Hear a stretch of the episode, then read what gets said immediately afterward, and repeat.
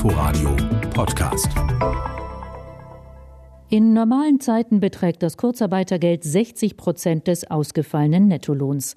Nach der Corona-Regelung fällt die Zahlung nun höher aus, je länger die Kurzarbeit andauert. Die Staffelung geht so. In den ersten Monaten erhalten Arbeitnehmer 60 Prozent. Ein Rechenbeispiel.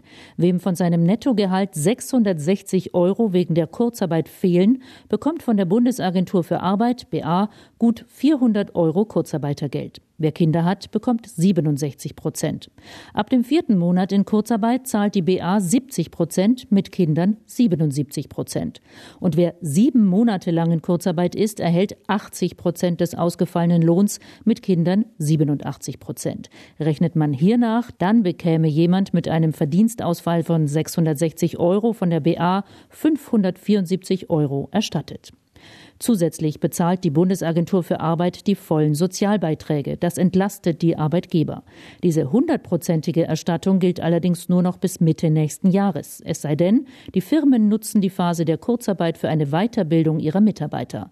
Dann zahlt ihnen die BA weiterhin 100 Prozent der Sozialbeiträge. Wer hohe Einbußen hat, kann außerdem einen Nebenjob annehmen, ohne dass dieses Geld auf das Kurzarbeitergeld angerechnet wird. Ein Minijob mit einer Vergütung von maximal 450 Euro ist erlaubt. Inforadio Podcast.